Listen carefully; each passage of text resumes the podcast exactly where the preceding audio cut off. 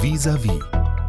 Stefan Loge, heute ist Ihr letzter Arbeitstag als Landrat des Landkreises Dahme-Spreewald. Sie haben Ihren Schreibtisch geräumt, haben sich auch schon bei einigen Mitarbeitern verabschiedet, wie ich gehört und gesehen habe. Wie geht es Ihnen damit?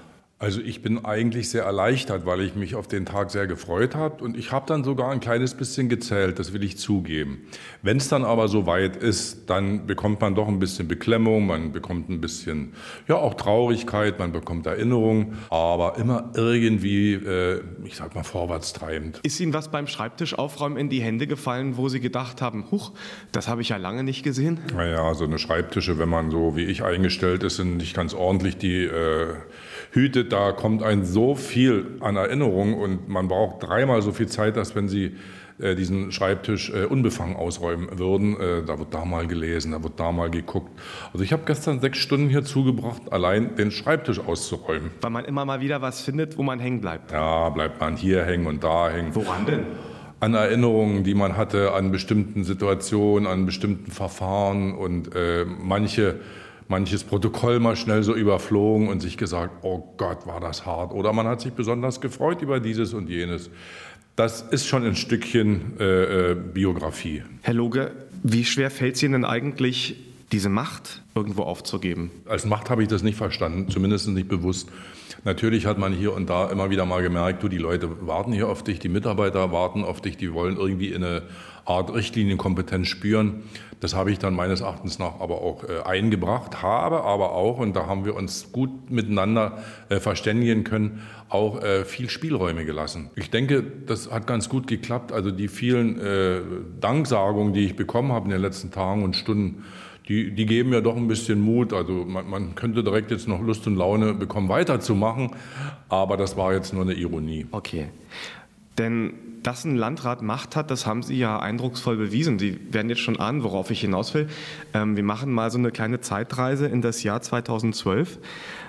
Und zwar, es ist der 8. Mai 2012. Berlin hat damals noch zwei Flughäfen, Tegel und Schönefeld. Und der damals noch im Bau befindliche Flughafen Berlin-Brandenburg soll diese Flughäfen als neuer Hauptstadtflughafen ablösen. Dieser Airport steht damals kurz vor der Eröffnung, angeblich jedenfalls. Doch dann platzt eine nachrichtliche Bombe. Landrat Loge stoppt den Flughafen. Ich habe mir überlegt, das würde sich übrigens gut auch als Spruch auf einem T-Shirt machen. Naja, das gab schon viel Ironie und letztendlich auch äh, Spott. Äh, da, da, haben wir schon einiges erlebt. Nein, man muss das jetzt auch mal ein Stückchen wieder relativieren. Ich habe natürlich hier einen riesen Mitarbeiterstab, wobei für den Flughafen selbst waren richtig, richtig gute, erfahrene lebens- und facherfahrene Kolleginnen am Werke, die ewig und lange vorher angedeutet haben und dann angezeigt haben, Leute, wir werden euch diesen Bau nicht abnehmen. Natürlich bin ich in so einer Situation dann so gesehen auch ein äh, Überbringer von Nachrichten, aber auch auf mich hat der Flughafen nicht gehört. Und so gesehen spitzte sich die Situation immer wieder zu, wobei ich eben auch immer glaubte, die werden dich doch nicht so betrügen, die werden dich doch nicht letztendlich so an der Nase rumführen. Die beiden Geschäftsführer haben doch erlebt, was passieren kann, wie beim Schwelbrand in Düsseldorf, als es äh, äh viele Tote gab. Und die beiden, zumindest einer war dabei, diesen Düsseldorfer Flughafen wieder in Ordnung zu bringen, zu sanieren. Und der kann doch nur äh, bestens hehre Motive haben. Aber das sind natürlich dann Begleiterscheinungen, wo du dir immer wieder sagst, da ist doch im Hinterkopf irgendeine Ahnung, aber du willst sie einfach nicht glauben und wahrnehmen. Und dann kullert sie dir immer mehr ins Bewusstsein und dann wird es die blanke Wahrheit. Und das war, das, war die, das war die schlimmste Enttäuschung. Ursächlich für den Flughafenstopp war ja damals eben diese mangelhafte Entrauchungsanlage beim Brandschutz. Herr Loge, Sie haben mal gesagt, dass Sie 82 Interviews an diesem Tag, an diesem einen Tag geführt haben. Ne, nicht ganz in 24 Stunden, wollen wir es mal so sagen. Das war der Tag, der dann bis tief in die Nacht ging und früh schon wieder. Das waren europäische, teilweise Rundfunkstationen, die haben zu einer ganz anderen Zeit angerufen. Ne, das war schon hart. Naja, ich gebe ganz ehrlich zu, ich fühlte mich sehr allein. Leider hat meine eigene äh, Kollegin, war gerade äh, äh, krank, sie hatte eine Operation hinter sich, sodass ich hier im Haus so gesehen von meiner Sekretärin unterstützt Unterstützung bekam. Aber die Verantwortlichen bei den Gesellschaftern, den beiden Ländern und dem Bund, die waren weg. Die Presseabteilung des Flughafens war auch nicht verfügbar.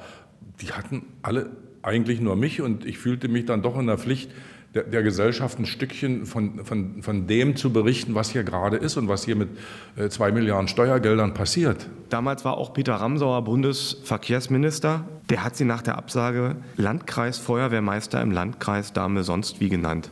Können Sie heute darüber schmunzeln? Ich sehe ein kleines Schmunzeln, wenn ich diese Anekdote anspreche. Ich habe es gar nicht so richtig ernst genommen, äh, weil ich mir gesagt habe, was bist denn du für ein Politiker?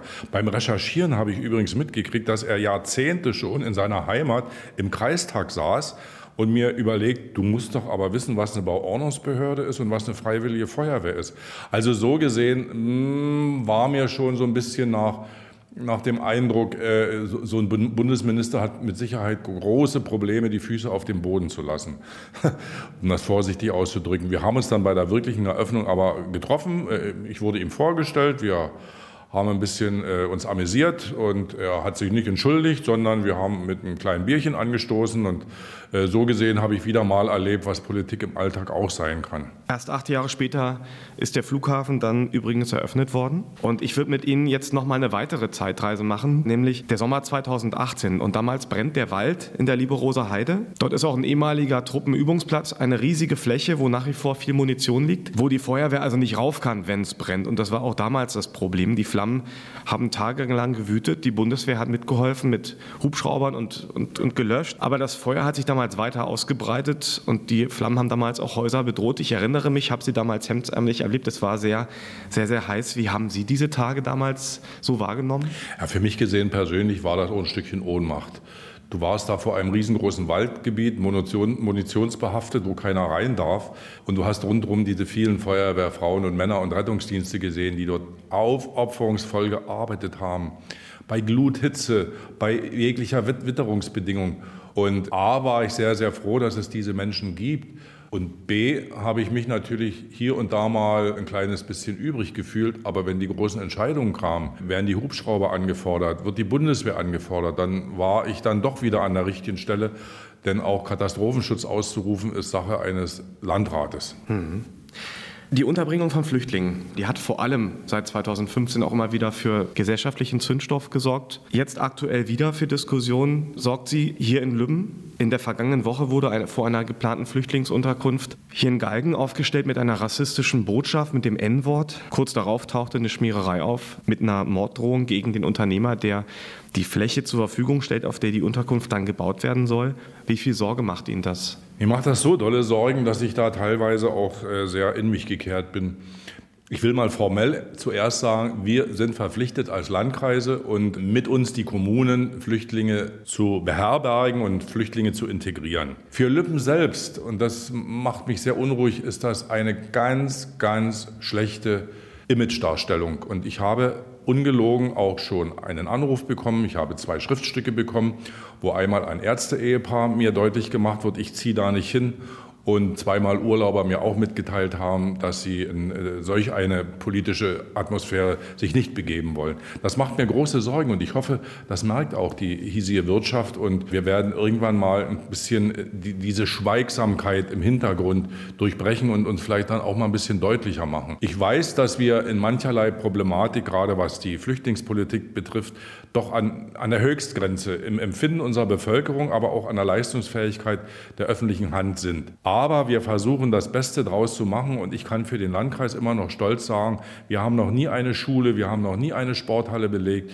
Es ist eigentlich hier in unserer Region alles mit verhältnismäßig wenig Belastung für die Bevölkerung insgesamt abgegangen.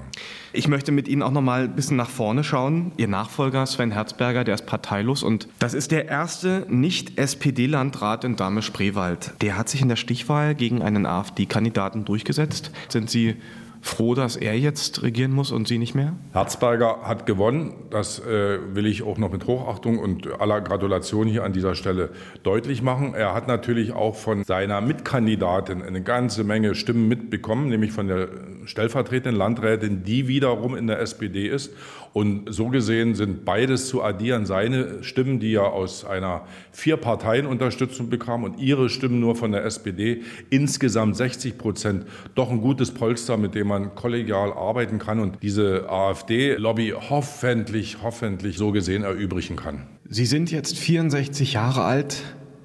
Nach 16 Jahren Amtszeit als Landrat ist dann morgen Feierabend und zwar für immer. Morgen muss ich noch mal den Tag als Amtsperson zubringen. Ich habe Urlaub, vielleicht gehe ich noch mal ins Amt. Vielleicht ist noch eine wichtige Unterschrift. Übermorgen kommt dann Herr Herzberger dafür. Am Freitag muss ich zum Sonderuntersuchungsausschuss des Landtages zum Thema BER. Dort bin ich zu einer Vernehmung geladen, wirklich eine Vernehmung. Ich bin gespannt, was auf mich zukommt. Ja, und so habe ich wirklich schon wieder eine ganze Menge Termine und komme dann hoffentlich irgendwann auch mal dann zu mir selbst und zu Familie. Aber ich will vielleicht auch für die Stadtverordnetenversammlung in Lübben kandidieren. Sie wollen der Politik also erhalten bleiben? Naja, ich will mich selber mit einbringen in der äh, Stadt Lübben. Das ist meines Erachtens nach ein überschaubares Politikfeld. Ich habe da eigentlich Ambitionen, irgendwelchen auch nationalistischen Strömen hier in dieser Stadt entgegenzutreten. Also nichts mit Freizeit? Das wird schon hoffentlich noch Freizeit genug geben. Aber ich habe es jetzt schon so ein bisschen gemerkt, die, die ersten Tage des Daheimseins. Ja, da kann dich manche schon ein bisschen länger beanspruchen, wie du das früher gefühlt hast. Und deshalb ist dieser Spruch, Rentner haben niemals Zeit, bestimmt nicht von ungefähr. Man wird Sie also vielleicht wiedersehen. Herr Loge, dann bedanke ich mich sehr für das Gespräch und wünsche Ihnen alles Gute. RBB 24 Inforadio vom Rundfunk Berlin-Brandenburg.